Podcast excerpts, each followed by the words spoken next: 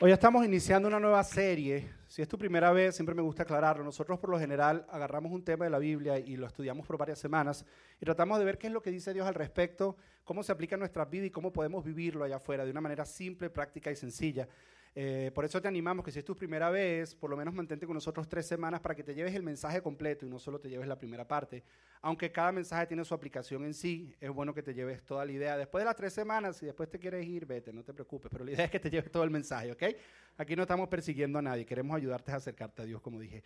Y para mí hoy es un orgullo eh, presentar a la persona que va a traer el mensaje el día de hoy y me da mucha alegría por varias razones. Número uno, por lo que él significa en mi vida, pero número dos, porque pude descansar esta semana de estar preparando mensajes. Tú no, te, no te imaginas lo que es eso, estar preparando mensajes toda la semana.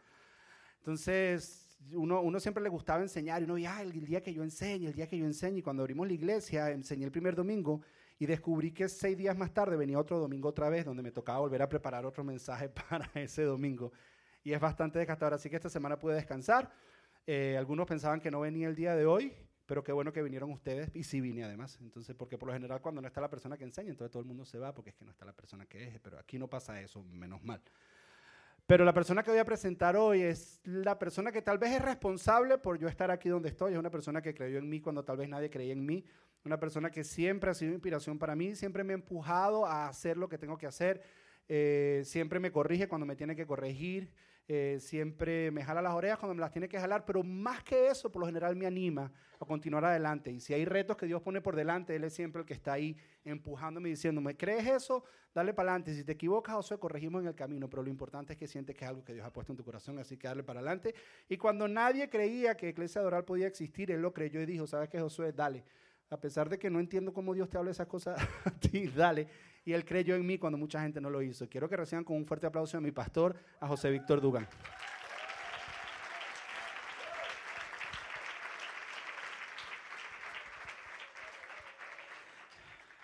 Ok, el reloj no está andando y les aconsejo que lo pongan a andar. Yo pedí, yo pedí que me pusieran, porque ustedes me conocen, ¿ok? No quería que nos diera a las 7 de la noche aquí, ¿ok? Este, Estamos muy felices de estar aquí otra vez. Estoy con mi bella esposa Jessie. Colócate de pie, mi amor, para que vean cuán bella estás. Y el resto de la tribu están por ahí, me imagino, en los salones de los niños. Y entonces estoy tan contento que me traje hasta mi suegra. ¿Ok? Entonces, suegra, colócate de pie, suegra, para que la gente te conozca. Y, y estamos felices de estar con ustedes. Eh, para que también vayan conociendo a Maripé. Maripé, colócate de pie, ella es nuestra asistente y está soltera. ¿Ok? Y es una, para los hombres solteros, una tronco de mujer de Dios. ¿Ok? Es bella, es hermosa por fuera y es hermosa por dentro. ¿Ok? Entonces, digo, no es que estamos casándola ni nada, pero ahí estamos haciendo el esfuerzo. ¿Ok? Digo, o sea, una ayudita nunca, nunca, nunca falta. ¿Ok? Y entonces, Digo, si tiene billete, es eh, ciudadano americano y todo eso, clasifica. ¿Ok? Pero no, no es la enseñanza de hoy. Este, Pero, bien coloquial. Estamos felices de estar aquí. Eh, nos mudamos de regreso a Miami hace un mes. Entonces estamos felices de estar aquí otra vez.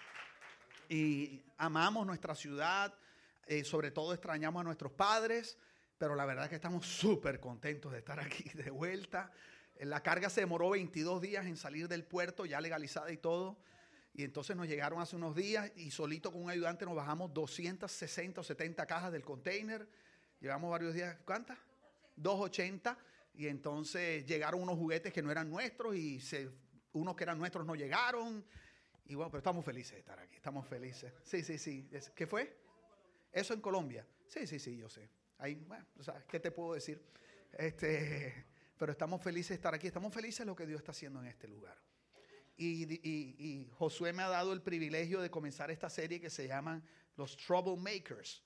Troublemakers son personas que son generadores de problemas, pero tú dirás, ande, pero ¿y por qué vamos a enseñar de los generadores de problemas? Bueno, ya lo vamos a ver de, por qué le pusieron así, y si no te gusta el título, se lo puso él. ¿Ok? Entonces, pero entonces un troublemaker se los voy a definir según el diccionario. Un troublemaker, eh, eh, dice el diccionario en inglés, para el español dice, es una persona que habitualmente causa dificultad o problemas. ¿ok? Una persona que habitualmente causa dificultad o problemas, y ya yo estoy pensando en algunos, ¿verdad? Especialmente por incitar a otros a desafiar lo que está establecido o se acepta por norma.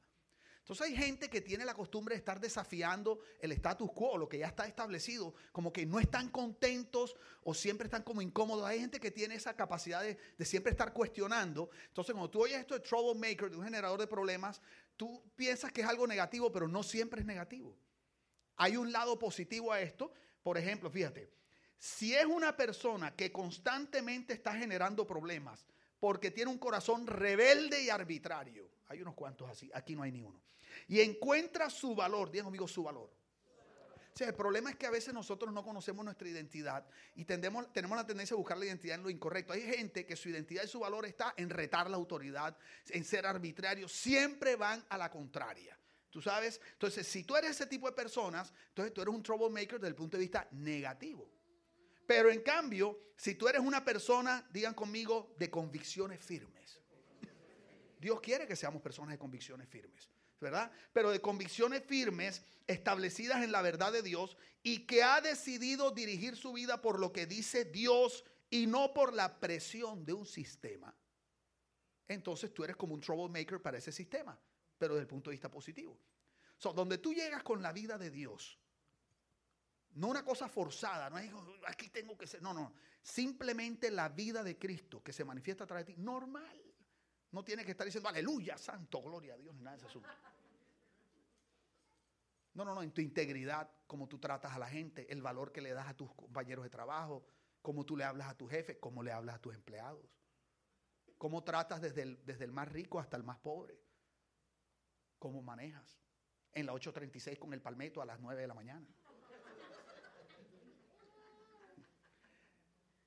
Cuando tú vives la vida de Cristo en un sistema anti Dios, tú te vuelves en un troublemaker. Porque tú empiezas a incomodar el sistema que no está acomodado a la vida del Cristo que está dentro de ti. El problema es que en la iglesia cristiana nos hemos vuelto troublemakers no por la vida de Cristo, sino que parece que la iglesia cristiana, algunos, nuestra identidad está en generar problemas. Como que nos sentimos orgullosos que somos los diferentes. Tú sabes, y, y, a veces nos proyectamos más soberbios cuando nosotros deberíamos vernos más humildes. Entonces, ¿serás tú un troublemaker negativo? se me vinieron como cuatro ahí a la cabeza de pronto así. O serás un troublemaker de Dios. Que constantemente estás viendo, que yo creo que esto puede mejorar. Aquí hay algo que no está bien. Esto se puede hacer con más excelencia. Yo creo que si lo hacemos de esta manera vamos a alcanzar más gente con el amor de Dios. Entonces te vuelves un troublemaker que está generando todo el tiempo. En vez de, aunque generas problemas, fíjate, el troublemaker de Dios con el problema trae solución. Yo recuerdo una vez que estábamos allá en, en iglesia, en Kendall, cuando yo pastoreaba la iglesia, y ustedes saben que yo tengo la tendencia, bueno, a extenderme un poquito, ¿verdad? Y entonces, ese reloj es del diablo, men. Por cierto, se paró, gloria a Dios, no, se, se paró, gloria a Dios. Se paró de verdad el reloj, ¿oíste? Oh, ¿Ya lo van a poner? Ok. Entonces, yo recuerdo que llega un viejito al final del servicio y me dice, pastor, dice, otra vez terminaste tarde.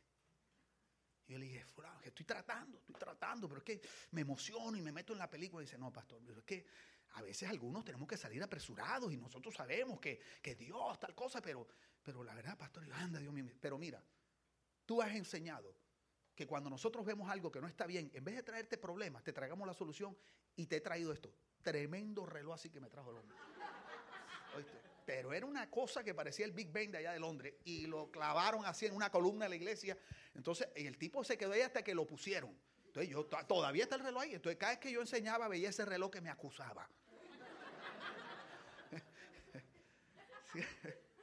los troublemakers siempre estamos sí, generando incomodidad al sistema cuando las cosas no están como deben estar y trayendo soluciones. Entonces, yo no sé si aquí hay algún troublemaker, ¿verdad? Ahora, mira, los troublemakers, todo esto es un fundamento para que entiendan por qué la serie se llama así. No queremos generar rebeldes. Queremos generar personas que con la vida de Dios transforman las cosas para bien, aunque sea incomodando a los demás. Fíjate, los troublemakers tienen la tendencia a conmover lo que por años se ha aceptado como norma. Digo conmigo, conmover. Conmover, conmover, conmover los cimientos. Usualmente están tratando de redefinir las cosas ¿verdad? Que llevan por años de, por ejemplo, Josué es un troublemaker. Lo es. Cuando yo empecé a ver lo que él empezó a hacer aquí y el primer día que me invitó a enseñar, yo no sabía cómo, cómo acomodarme a esto. Y él me decía, pastor, aquí somos un poquito diferentes. Poquito. Tú sabes, cuando yo le dije, pero esto, ¿qué, has hecho, hijo mío? Tú sabes. digo, ¿qué es esto? Y entonces, pero fíjate, como yo conozco su corazón y por qué él lo hace, yo no le dije, pues tú tienes que hacer las cosas. No, no, yo le dije, dije, José, te felicito porque has mantenido la esencia que Dios me permitió enseñarte, pero estás aprendiendo a acomodarte una nueva generación, unos nuevos tiempos, sin, sin diluir la verdad de Dios. Él es un troublemaker y todos ustedes también. ¿Ok?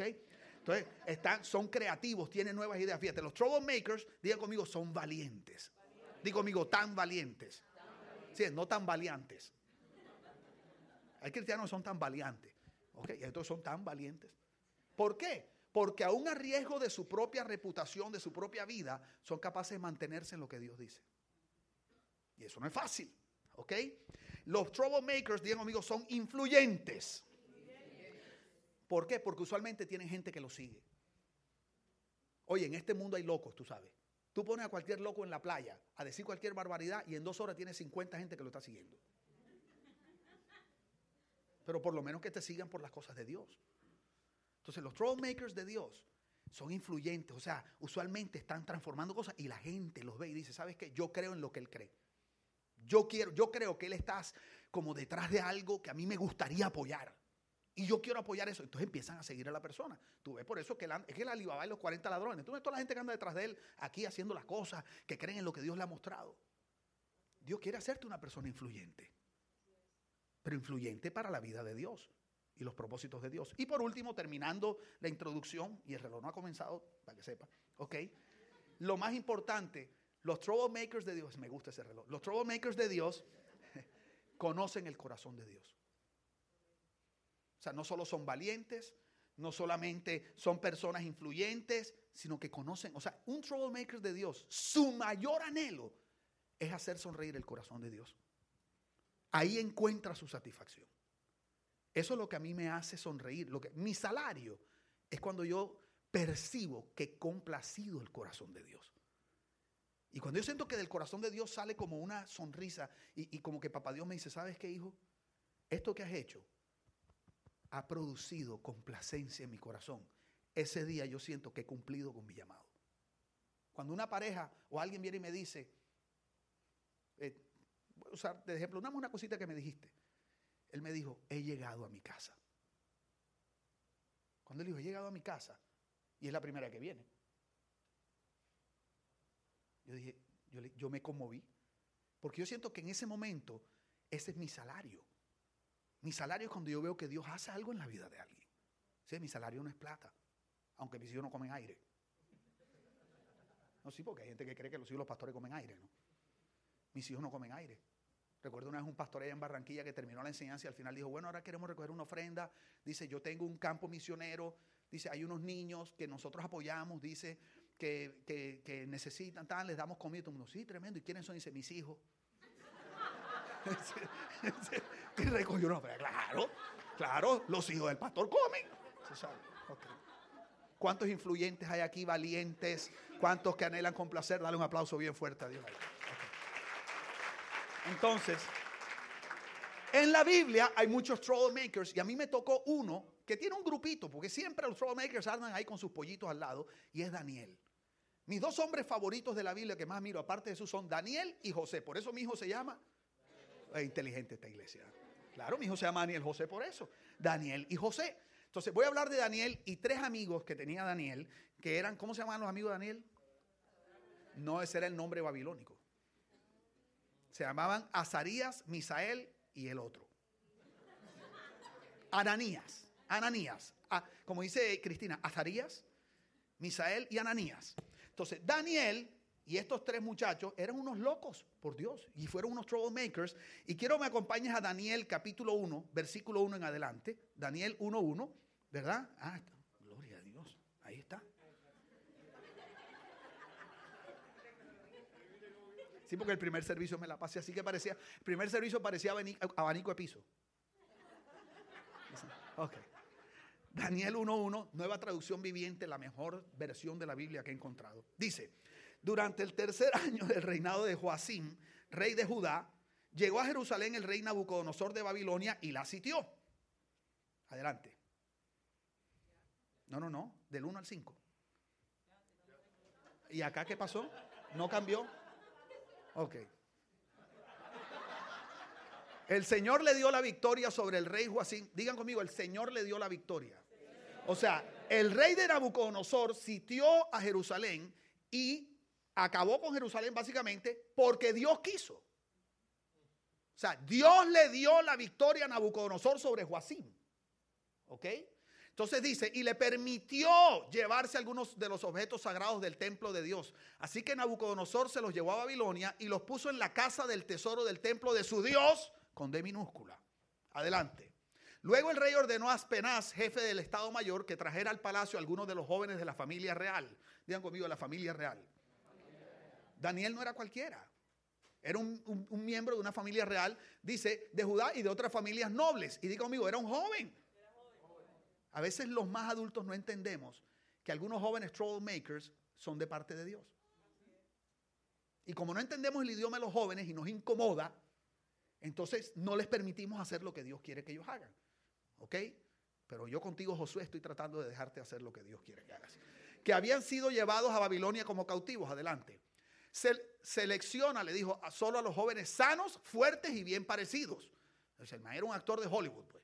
Asegúrate de que sean instruidos en todas las ramas del saber, que estén dotados de conocimiento y de buen juicio y que sean aptos para servir en el palacio real. Enseña a estos jóvenes el idioma y la literatura de Babilonia. Dejémoslo hasta ahí. ¿Ok? Bueno, el rey les asignó una... No, eso no va. Entonces, fíjate qué tremendo. Estos jóvenes fueron separados de su familia, de su cultura, de su nación y llevados a lo que la Biblia describe como el sistema más antidios, pagano e idólatra en la historia que registra la Biblia. Fueron llamados de un sistema de Dios, con una cultura de Dios, con una adoración, una, una cultura monoteísta que adoraba solo a Dios, llevados a una cultura pagana, idólatra, diabólica, tú sabes, y ahí fueron puestos porque Dios quiso. Porque dice que Dios se lo permitió. O sea que no todas las cosas malas que a ti te pasan son del diablo.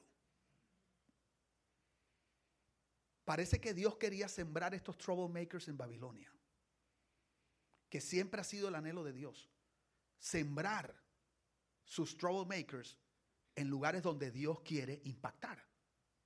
Pero si nosotros no lo entendemos correctamente, no solo el que está siendo sembrado, sino los que estamos alrededor, podemos impedir lo que Dios quiere hacer con esa gente ahí. ¿Me estoy haciendo entender? Uy, es que, perdóneme, me estoy, ahí está el Espíritu Santo hablándome. Por ejemplo, cuando Obama quedó presidente la primera vez. Y Obama abiertamente apoyando cosas que Dios no apoyaba. Yo me acuerdo que yo di una enseñanza allá que se llamaba sufrimiento o maldición. Nunca se me olvidará. Y Obama apoyando eso. Y resulta que Obama invita al pastor Rick Warren de Saddleback Community Church a que sea el pastor que lo juramente en la Biblia. Pero en ese momento, como el pastor Rick Warren, lógicamente, estaba en contra de cosas que Dios aborrece, pero Obama estaba a favor, pero Obama lo invita. El hombre más poderoso de la tierra es el presidente Obama. Quiero que sepan eso lo invita. Entonces, toda la comunidad homosexual y que apoya el aborto se vinieron en contra del presidente Obama y le dijeron, ¿cómo tú vas a poner ese hombre? Pero Obama se mantuvo firme. Dijo, ese hombre va a ser. ¿Cuál fue el problema? Cuando la iglesia se vino en contra. Porque la iglesia dijo, ¿cómo un pastor va a juramentar a un presidente que apoya eso? En vez de entender que Dios lo había puesto ahí. Porque ¿qué puede ser más conveniente que este hombre, que es tan poderoso, tenga al lado un hombre sabio de Dios? entendido en las cosas de Dios, que le hablara al oído lo que Dios dice.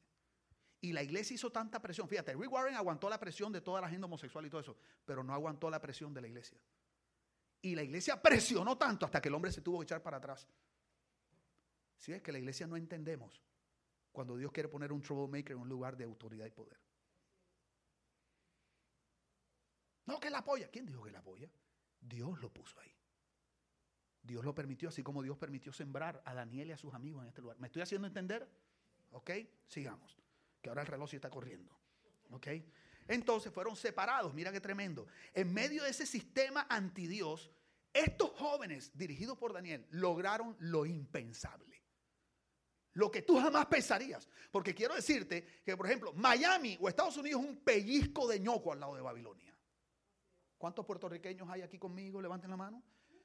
¿Saben lo que es un pellizco ñoco? Ok, en Puerto Rico, para que sepan, un ñoco es una persona que no tiene dedos. Entonces, un pellizco de ñoco es una persona que no puede pellizcar, porque no tiene dedos. ¿Cómo tú pellizcas sin dedos? ¿Entiendes? Entonces, cuando tú dices un pellizco ñoco, es un pellizco que no es pellizco, no se siente nada. Entonces, Miami y Estados Unidos, la cultura, es un pellizco de ñoco al lado de Babilonia. O sea que Miami es santa y sagrada. Y nosotros a veces decimos, pero ¿cómo vamos a hacer en esta nación tan en contra de Dios? Bueno, estos jóvenes lograron lo impensable y ahorita vamos a ver por qué. ¿Qué lograron? Dos cositas quiero mencionar rápidamente y después vamos a ver cómo. Lo primero está en Daniel 6:25. Daniel 6:25 dice, después el rey Darío, porque además de eso, Daniel y sus amigos pudieron estar en Babilonia durante cuatro reinados diferentes. Estuvieron con Nabucodonosor, estuvieron con Belsasar, estuvieron con Darío y estuvieron hasta el tercer año del rey Ciro. Todo ese tiempo gobernando al lado del rey y en posiciones de importancia. Cuatro hombres de Dios, troublemakers en el medio de la cultura más pagana, ahí estuvieron trabajando para Dios. Lograron esto. Después del rey Darío, después el rey Darío envió el siguiente mensaje a la gente de toda raza, nación y lengua en el mundo entero, porque Babilonia era el, era el imperio más poderoso y tenía la autoridad de dar órdenes al mundo entero, al mundo conocido hasta ese momento. Paz y prosperidad a todos. Adelante. Ordeno que en mi reino, una orden del rey pagano, toda persona tiemble con temor delante del Dios de Daniel, con mayúscula. Pues Él es el Dios viviente y permanecerá para siempre. Su reino jamás será destruido y su dominio nunca tendrá fin. Adelante. Él rescata y salva a su pueblo, realiza señales milagrosas y maravillas en los cielos y en la tierra. Él ha rescatado a Daniel del poder de los leones. Creo que hasta ahí, ¿verdad? Entonces, mira qué tremendo. Este rey estaba tan impactado por estos jóvenes y por Daniel que le hace un decreto real que viene del mismo palacio y da una orden de que todo su reino reconozca y adore a Dios. Ahora tú lees eso y es fácil. Ah, no, soy el rey. No, no, no. Yo quiero que tú te imagines, por ejemplo, al que, al que dirige Hamas allá en Palestina, que jamás lo va a hacer. No, en el nombre de Jesús lo va a hacer al que diría más que un día salga y diga, ordeno que todos los palestinos adoren al Dios de Israel. Lo matan. ¿Tú te imaginas eso? Eso saldría en CNN, eso saldría en Fox News, eso saldría hasta en el Heraldo de Barranquilla, en todos lados saldría. Periódico importante que hay allá. El diario La Libertad, que aparecen los muertos así con las, así, las portadas.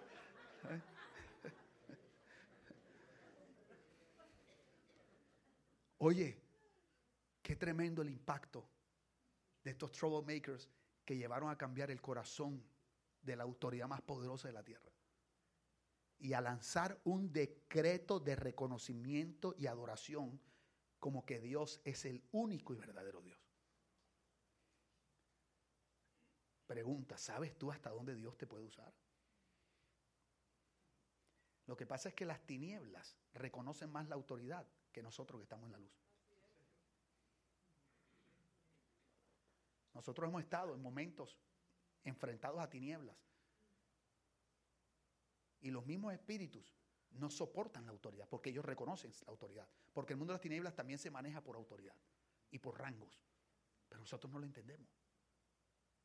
No hemos entendido la autoridad que Dios nos dio para traer un genuino cambio donde el amor de Dios sea conocido y las vidas sean impactadas. Somos muy egoístas. Vivimos es para nosotros. Mientras yo y mi familia estemos bien, no me importa lo demás. Escúchame, no podemos vivir así. Tú nunca serás un troublemaker. Serás un egoísta, un selfish que vive solo para ti. Nunca impactarás a nadie. Mi misión en la vida es impactar a otros. Yo vivo para eso. Me cueste lo que me cueste. Múdense para acá, vayan por Barranquilla, vayan vuelta para acá. Me acuerdo cuando Jessy me dijo, más nunca me mudo. Y si me mudo no me llevo nada. Y después la vi haciendo las 270 cajas. Y, le digo, ay, tú que habías dicho, es que yo soy una mujer del reino. Yo voy a donde Dios me lleve. ¿Qué estás dispuesto a hacer por Dios? Cuando nosotros vinimos en marzo 5 del año 94, yo tenía tres años. Tres años de conocer al Señor.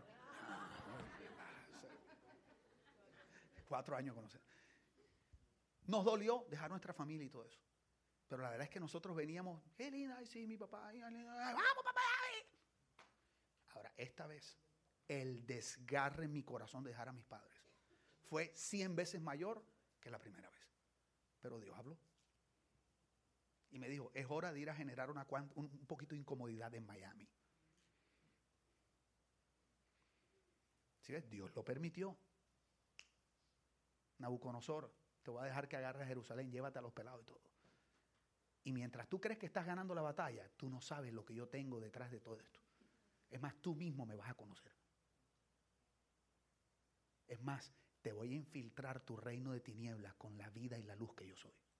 Voy a usar esos cuatro peladitos que tú ves ahí. Segundo, Daniel 4. Mira lo otro que lograron. Cuando se cumplió el tiempo, dijo mío, cuando se cumplió el tiempo. Oye, qué importante que entendamos eso, que es en el tiempo de Dios. Tú puedes pujar todo lo que quieras. Ay, que cuando Dios nos va a dar los hijos, mira que tratamos.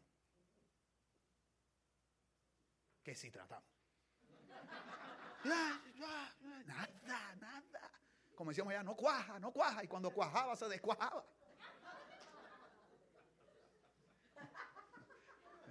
Sí, o sea, no fue por falta de esfuerzo. Aclaro, aclaro, aclaro, no fue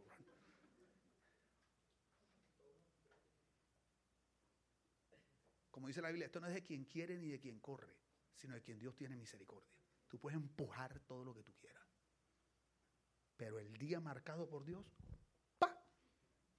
22 días llorando por las cajas esas. Mi esposa ya estaba estresada y el estrés de ella era tremendo. Y entonces,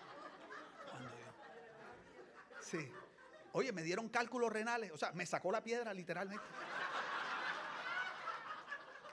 En buen barraquero, la madre, como decimos allá. O sea, me dieron cálculos, volteé tres piedras.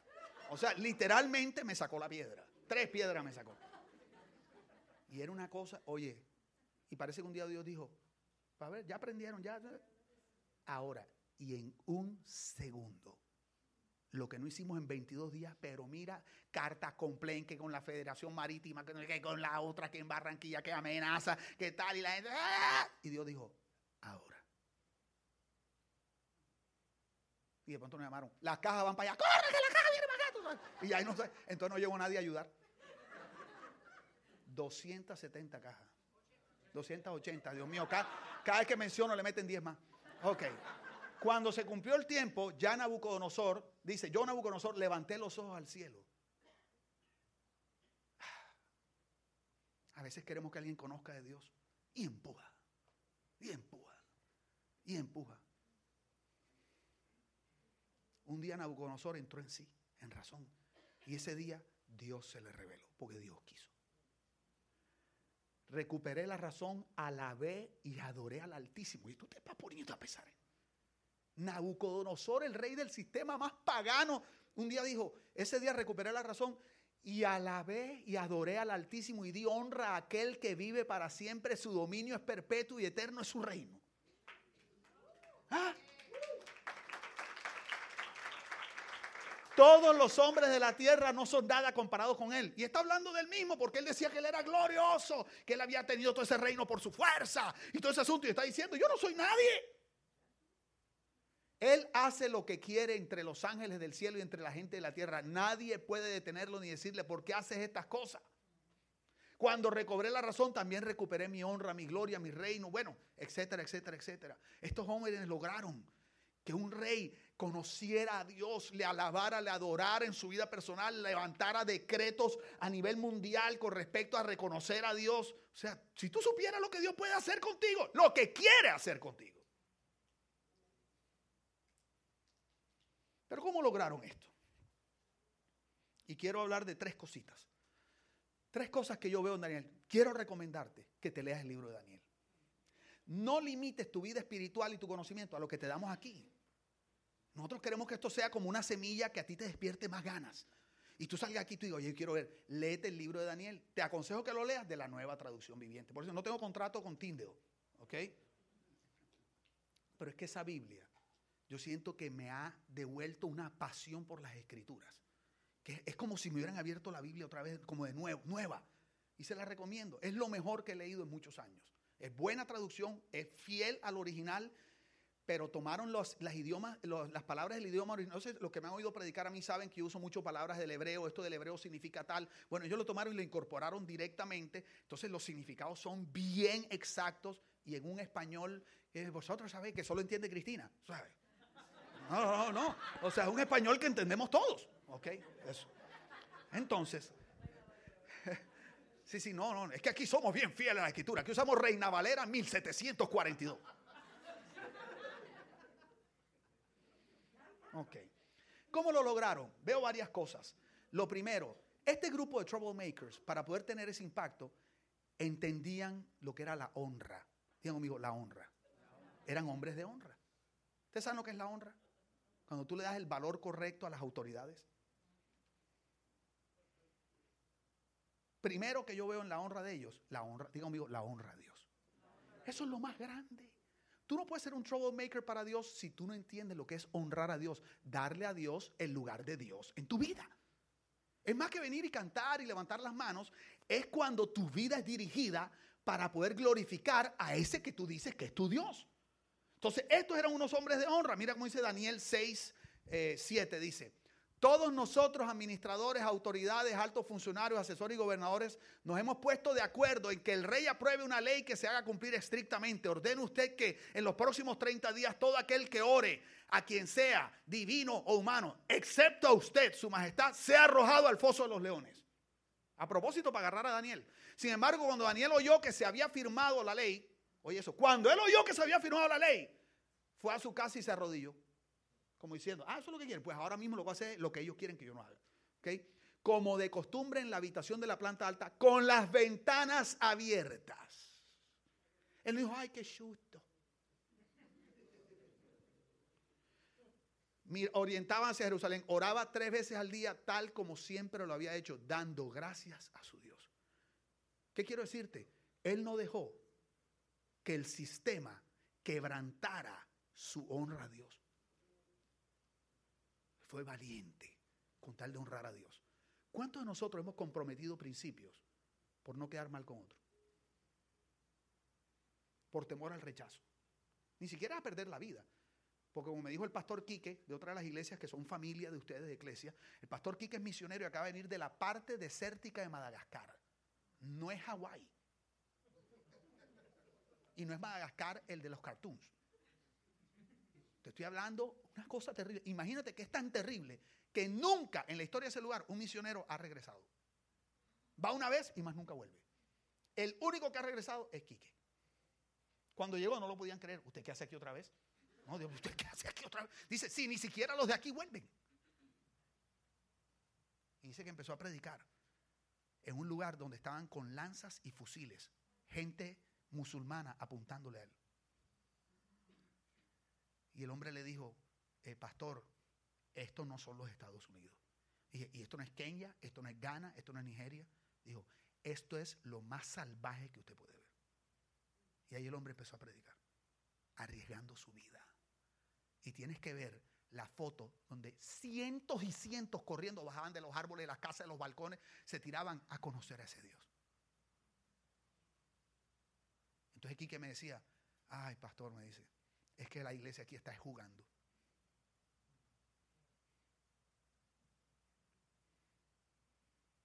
Estos hombres estaban dispuestos a honrar a Dios, aunque les costara la vida. Pero hay un secreto aquí. No solo honraron a Dios, honraron al rey Nabucodonosor o al rey de turno y al sistema. Y es algo que la iglesia no entiende. La iglesia cree que honrar a Dios le da derecho a deshonrar las autoridades. Y hay gente que habla mal de Obama, maldice Obama, porque si este, ¿no? Que yo soy de Bush, que soy del otro, cuando la Biblia nunca dice que critique a la autoridad, dice que ore por las autoridades. Y hay gente que en su corazón se le ve el menosprecio a la autoridad, a la autoridad paterna, a la autoridad del profesor, a la autoridad del pastor, del padre, de quien sea. Y esta gente, dice la Biblia, que honraban a la autoridad. Vamos a ver si tengo algún versículo aquí de eso. Daniel 2.46. Estamos hablando de la honra para poder ser un troublemaker. Daniel 2.46. ¿Lo tienen por ahí? Ok. Sin embargo, Daniel estaba decidido. No, ese no es. Daniel 1.8. Ese. Entonces el rey Nabucodonosor se postró. Oigan esto. Se postró ante Daniel. El rey estaba tan impactado que se postró delante de Daniel. Entonces, un cristiano religioso diría: No, no, no, no, no, no me adores a mí, solo al Señor tu Dios. Se postró ante Daniel y le rindió culto y, le, y mandó al pueblo que ofreciera sacrificio y quemara incienso dulce frente a Daniel. Tú metes Daniel, este hombre de Dios, y el pueblo, oh Daniel, y el incienso, ay Dios. Y yo imagino a Daniel ahí. Pregunta, ¿por qué Daniel permitió eso? Por respeto al rey y a su cultura. Y él dijo, si yo me, o sea, me resisto esto, yo ofendo a este hombre y daño los propósitos de Dios. Entonces a veces somos tan cristianos que somos brutos, idiotas. La Biblia le llama necios, pero es la palabra elegante para decir estúpido. Porque queremos ser tan santos y tan... Ah, y entramos volando. Uh, tú sabes. Y Daniel dijo, no, no, no, no.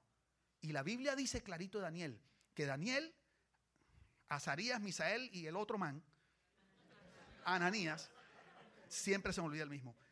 Ese. Dice, dice, que cuando le hablaban al rey, al jefe de la guardia, al capitán del ejército, le hablaban, dice, con sensatez y con honra y prudencia. no, somos los cristianos. Y señor gobernador, Luigi Boria, el alcalde de aquí, Luigi, Luigi, Luis, Yo conozco a Luigi Boria. Conozco a Luigi Boria antes de que fuera alcalde. Pero una vez que fue alcalde, cuando le estoy con él al frente de la gente, señor alcalde, ¿cómo está usted? Porque si yo vengo y digo, ajá, Luigi, ¿sabes lo que es? Primero, una falta de respeto a él. Segundo, una falta de respeto a la institución que él representa. Y tercero, eso lo que demuestra es que yo lo que quiero es atención y que la gente vea que yo conozco al hombre personalmente. Entonces, cuando Luigi quiera contar con alguna autoridad o algo para hacer algo, al primero que no va a llamar es a mí. Porque va a decir, yo necesito a alguien que camine con la autoridad en este lugar. Entonces nos preguntamos por qué no nos llaman a la iglesia a participar de las cosas de gobierno. Tenemos que aprender a honrar las autoridades. La primera vez que yo fui a Washington, a cosas de gobierno que nunca había ido, de pronto un día me invitan a un desayuno presidencial. Y dije, wow. Me metí a internet a investigar cómo se visten cuando van a ese desayuno el color de la corbata, cómo era el protocolo. Y me compré un traje para eso, pa, pa, pa, pa, pa, pa.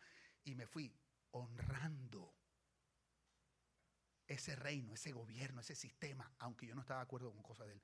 Y ahí fui y me senté en la última silla porque la Biblia dice, no te sientes en la primera, no sé que venga alguien más importante que tú y te zafen para atrás. ¿Tú te imaginas? Señor, perdón, para atrás. Yo, yo una me fui para atrás y yo me senté ahí. Y entonces cuando me ven, todavía unos en jeans, otros así, y otros, y yo ahí sentadito, tal, tal, y yo levantaba la mano, tal cosa, tal cosa. A las dos horas, eh, joven, y veo que y yo, eh, señor Dugansi, que por favor venga a la primera fila que el reverendo Luis Cortés quiere que usted esté. Y eso es más chévere que al revés. Ok. Y me sentaron en la primera fila y empieza a hablar y dice, eh, no me conocía, eh, Pastor Dugan, sí. Bueno, mañana vamos a visitar el Capitolio, tal cosa, tal, tal, y quería saber si usted, por favor, necesito que usted sea la voz de este grupo, estoy hablando de dos mil y pico pastores, de este grupo, vamos a ir a hablar del Congreso y necesito que usted sea el encargado de hacer las siguientes preguntas y participe de la siguiente manera.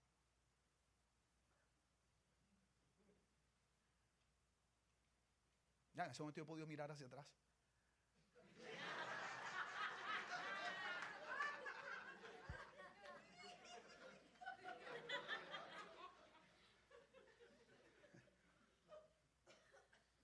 Que dije por dentro fue, Señor, que no meta la pata.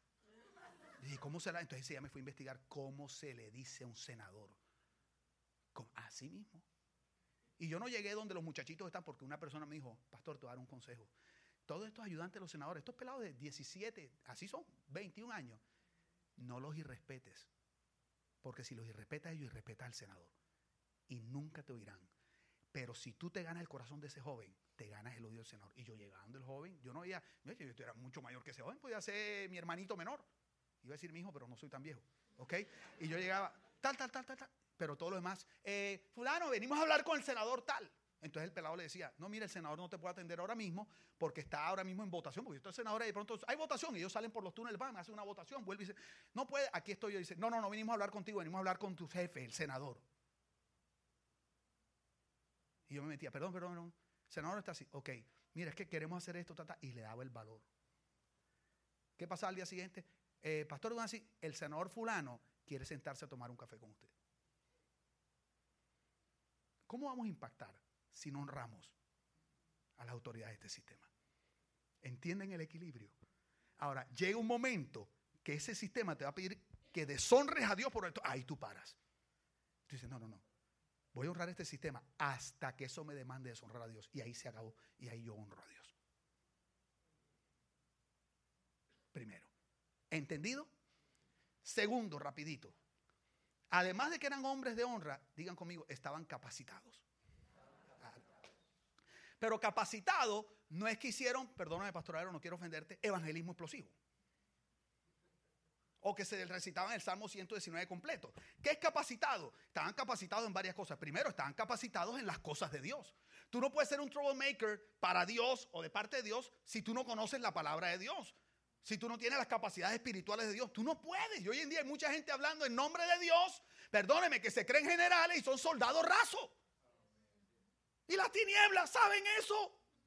Y los sistemas del mundo también funcionan en rangos. Y ellos saben cuando el que viene es un rookie, un soldado novato que se las cree de general.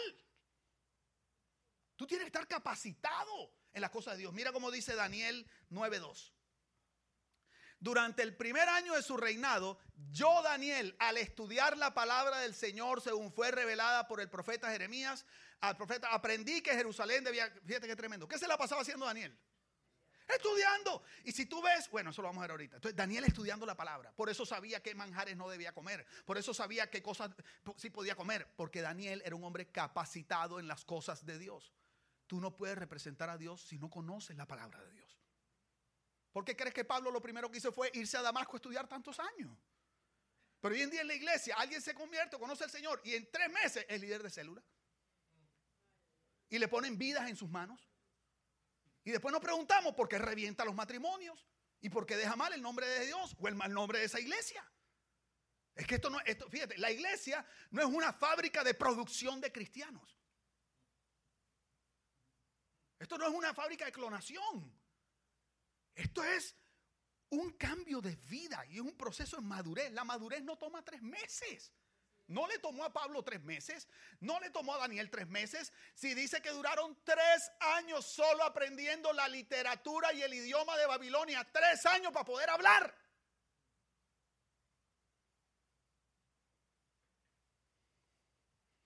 Conocían la ley de Dios, Daniel sabía moverse en lo sobrenatural, pero además de eso, además de estar capacitado en las cosas de Dios, esto es muy importante, estaba capacitado en las cosas de Babilonia. Dígame amigo, los asuntos de Babilonia. Se paró ahí. ¿No? Dice login failed, se paró en 18 minutos y yo feliz pensando que ahí tengo. Ok. Daniel 6, 3 al 5. Quiero que vean esto. Porque hoy en día los creyentes creemos que por conocer la palabra tenemos derecho a que nos metan en todos lados. Pregunta, ¿me estoy haciendo entender? Pronto Daniel demostró ser más capaz que los otros administradores y altos funcionarios. ¿Más qué? Esa palabra capaz del hebreo koach, mira lo que significa. Firme, capacidad, producir, ser como un camaleón. ¿Qué es lo que tienen los camaleones? La capacidad de qué? De cambiar para qué? Acomodar, digo amigo, adaptarse. Entonces, Daniel demostró ser más capaz que los otros administradores debido a la gran destreza administrativa. Quiero, ahí no dice, debido a cuánta Biblia sabía. Debido a la gran destreza administrativa de Daniel, el rey hizo planes para ponerlo frente al gobierno de todo el imperio. Pregunta, ¿qué llevó al rey a tomar la decisión de tomar a Daniel y ponerlo en lugar de autoridad? Su capacidad administrativa, sus dones gerenciales. Y hoy en día los creyentes somos tan espirituales y tan incapaces en las cosas de este mundo. Somos los peores gerentes, ni siquiera tenemos presupuesto personal ni nada. Pero queremos que nos pongan a manejar naciones con el asunto de los siete montes y las comunicaciones. Y Dios dice, primero que yo no soy el llamado a ponerte, yo puedo llevarte hasta ese lugar, pero es la autoridad la que te tiene que poner. Ojo con esto, Dios no puso a, a Daniel ahí, lo puso el rey. Dios lo que hizo fue que llevó a Daniel al frente del rey para que el rey viera cómo Daniel funcionaba. Entonces, Dios va a procurar exponerte ante autoridades la pregunta es, ¿qué van a ver las autoridades cuando te ven? Si van a ver tus capacidades, si lo que van a ver es un hombre que solo habla de Jesús, un hombre que no sabe economía, un hombre que no sabe de geografía, no sabe de historia, no conoce la historia de Estados Unidos, lleva 25 años aquí, todavía no hablas inglés.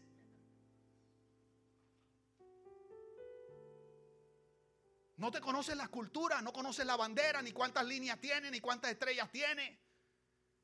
No conoces cuáles son los símbolos importantes patrios de este país. No sientes honor por este país cuando suena el himno y no eres capaz de pararte y ponerte la mano en el corazón.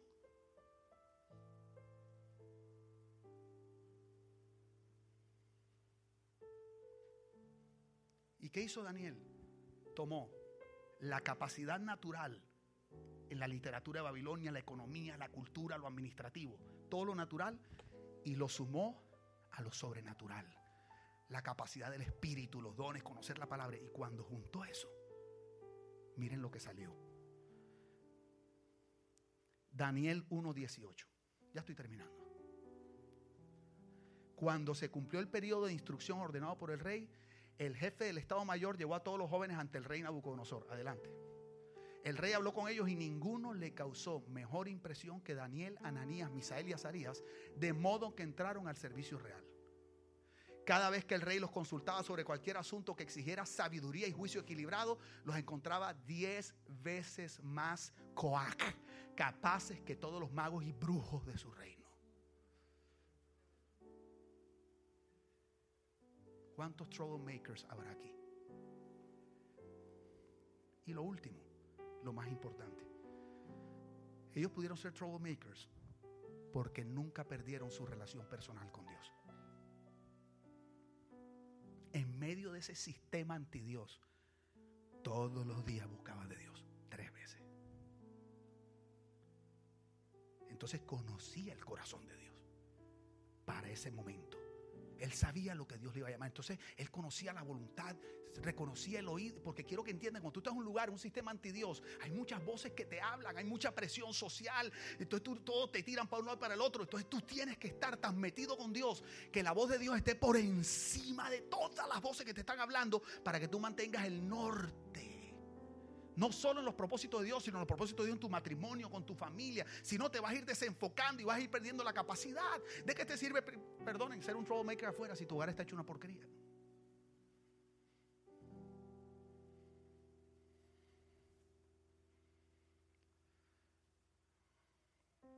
Y ahí metiditos con Dios.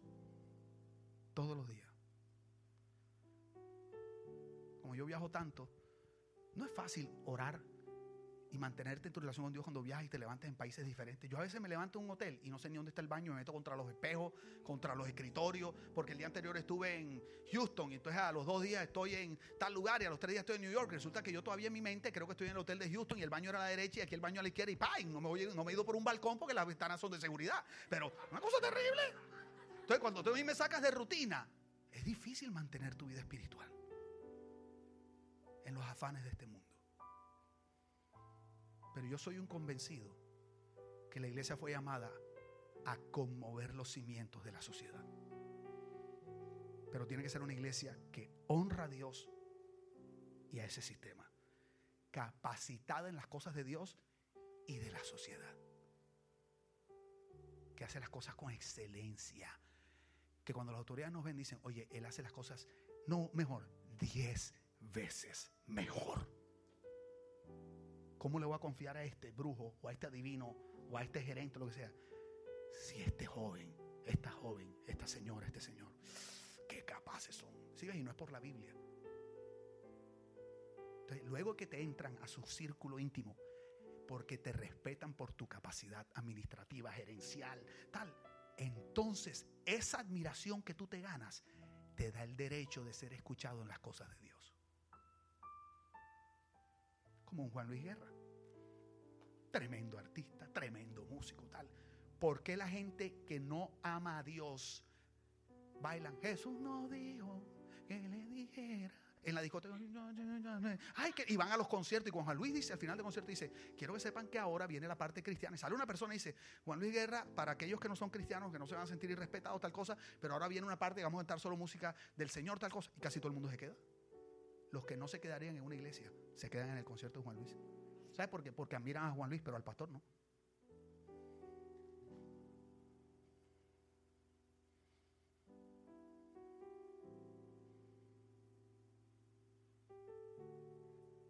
me he hecho entender. Esta va a ser una serie tremenda. Van a empezar a presentar modelos de troublemakers. Y tú vas a, empezar a notar estos, estos rasgos en cada uno de ellos. Mujeres, hombres de la Biblia, maravillosos que Dios usó poderosamente. Eso sí, normales como tú y yo. Con las mismas luchas, las mismas carnalidades. Pero de honra, capaces, un corazón metido con Dios. Dios quiere hacer de ti un troublemaker para Dios. Vamos a darle un aplauso bien fuerte, Señor. Colócate de pie, iglesia.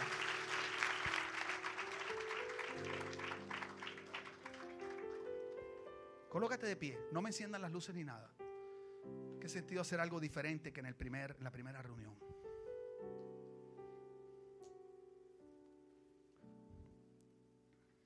Quiero que me escuchen bien, bien, bien, bien. Al ser humano por muchos años, siglos, le han enseñado que para tener una relación con Dios, o como decimos, para ir al cielo, tiene que portarse bien.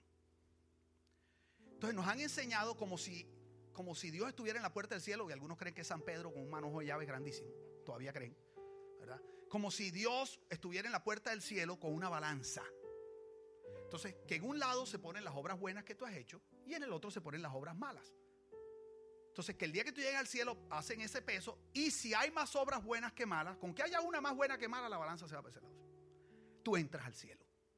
Si hay más obras malas que buenas, te fregaste, te va para el infierno. Y si la cosa queda pareja, va para el purgatorio por un tiempito. Eso dicen por ahí. Entonces, nos las pasamos en la vida haciendo travesuras y tal, pero entonces cuando hacemos una cosa buena, le damos a un pobre, tal cosa, y como siempre hay alguien más malo que tú. Tú miras al malo, malo, malo y te dices, yo no estoy tan mal. Ese man sí se va para el infierno. Por lo menos yo creo que voy bien. Y resulta que la Biblia no enseña eso. Y tú lo que necesitas entender es que dice Dios para entrar al cielo, no que dicen los hombres. Y Dios dice en su palabra que no hay manera de que un ser humano pueda entrar al cielo haciendo cosas buenas. Porque es que el cielo no es para gente buena. La Biblia dice que el cielo solo entra a la gente perfecta. En la Biblia perfecto significa que no ha cometido ni un pecado en toda su vida. Ni uno, ni una mentirita, ni un mal pensamiento, nada. Entonces tú dices, estoy fregado. Pregunta, ¿cuánta gente nunca ha pecado en su vida? Levante la mano. El mentiroso. Ok, nadie, nadie. Entonces, tú dices, pero entonces si la salvación es para los perfectos, ¿quién se puede salvar? ¿Por sus propias obras? Digo conmigo, nadie. ¿Quién se puede salvar por sí mismo? Nadie. Pero es que eso es lo que Dios quiere, que nadie se salve por sí mismo que tú entiendas que tú no lo puedes hacer. Y tú digas, wow, Señor, si yo no puedo salvarme a mí mismo, necesito que tú hagas algo. Y Dios dice, pues yo sí quiero tenerte conmigo para siempre. Y como tú no te puedes salvar, yo envié a Jesús. Jesús es Dios hecho hombre. Y Jesús vivió la vida perfecta que tú y yo jamás vamos a vivir. No podemos. Nosotros vamos en una constante mejora, espero, pero nunca podremos ser perfectos para ir al cielo. Pero Jesús sí lo fue. Jesús nunca pecó. Y además de que nunca pecó, tomó tu lugar y mi lugar en la cruz. Y recibió el castigo que debería haber caído sobre ti y sobre mí. Porque la Biblia dice que el castigo del pecado es la muerte. Y el que nunca pecó, pagó tu castigo y pagó el mío. Y sus últimas palabras fue, fueron, la deuda está pagada. O sea, lo que tú le debías a Dios, ya no se lo debes. Jesús lo pagó todo. Entonces, si tú entiendes esto y tú dices, wow, Señor, yo toda la vida que, que, que, tratando, y ahora resulta que no es por lo que yo haga, sino por lo que Jesús ya hizo. Y tú pones tu confianza en Jesús. La Biblia dice que tú eres hecho un hijo, una hija de Dios. Recibes el regalo, digo conmigo el regalo. ¿Cuánto cuesta un regalo? Nada, es un regalo, regalo de la vida eterna. Ese día el Espíritu de Dios entra a morar en ti, te da vida y comienzas a vivir la vida abundante que solo entonces comienzas a vivir una vida de gozo y hay unos cuantos problemas, unas crisis porque tiene que haber unos choques, Dios empieza a cambiar unas cositas, una manera de pensar, pero Dios es tan lindo, tan lindo, pero es un Padre tan bueno que Él está lo suficientemente lejos para que tú camines y de cuando te caigas, pero está lo suficientemente cerca para que cuando te caigas Él te recoge y te levanta y te pone a caminar otra vez y empiezas a crecer y un día tú miras hacia atrás y dices, Señor, ¿en qué momento hiciste todo esto? Si es que no es una iglesia, ni es una religión es una relación personal con el Padre por lo que Cristo hizo. Entonces, si tú nunca le has abierto tu corazón a Jesús y tú quisieras hacerlo hoy, aunque nunca vuelvas, aunque nos encantaría que vinieras, pero aunque nunca vuelvas. Pero tú quisieras hacerlo hoy, yo quiero pedirte que levantes tu mano, yo quiero orar por ti. Dame ese privilegio. Dios los bendiga a ustedes. Dios los bendiga, Dios te bendiga. Dios te bendiga. Dios te bendiga. Tú también, Lázaro. Dios te bendiga, mi amor. Entonces, todos ustedes que levantaron su mano, bájenla. Y les voy a pedir que cerremos todos nuestros ojitos. Inclina tu rostro y donde estás. Y vamos a repetir toda esta oración para acompañar a los que levantaron su mano. Digan conmigo, Padre del cielo, te doy gracias en este día por amarme con un amor incondicional. Te doy gracias porque he aprendido que yo no puedo salvarme a mí mismo no importa cuántas cosas buenas haga. Pero hoy he aprendido que tú enviaste a Jesús a vivir la vida perfecta que yo jamás podré vivir. Y a tomar mi lugar en la cruz. Y a recibir el castigo que yo merezco recibir. Pero ahora en vez de castigo, puedo recibir tu amor, tu perdón y tu bendición por lo que Cristo hizo. Jesús, con ese entendimiento, hoy renuncio a poner la confianza en mí y en lo que yo pueda hacer. Renuncio a toda vida de tinieblas y yo te abro mi corazón. Te recibo como mi único y suficiente Salvador y como el Señor de mi vida. Espíritu Santo entra en mí. Lléname con tu presencia. Enséñame a conocer a Cristo. Y enséñame a conocer el amor que Dios Padre tiene por mí. Te doy gracias, Padre. Ahora puedo declarar confiadamente que soy tu hijo o tu hija en el nombre y por la obra de Jesucristo. Amén y amén. Dale un aplauso bien fuerte al Señor. Pueden tomar asiento.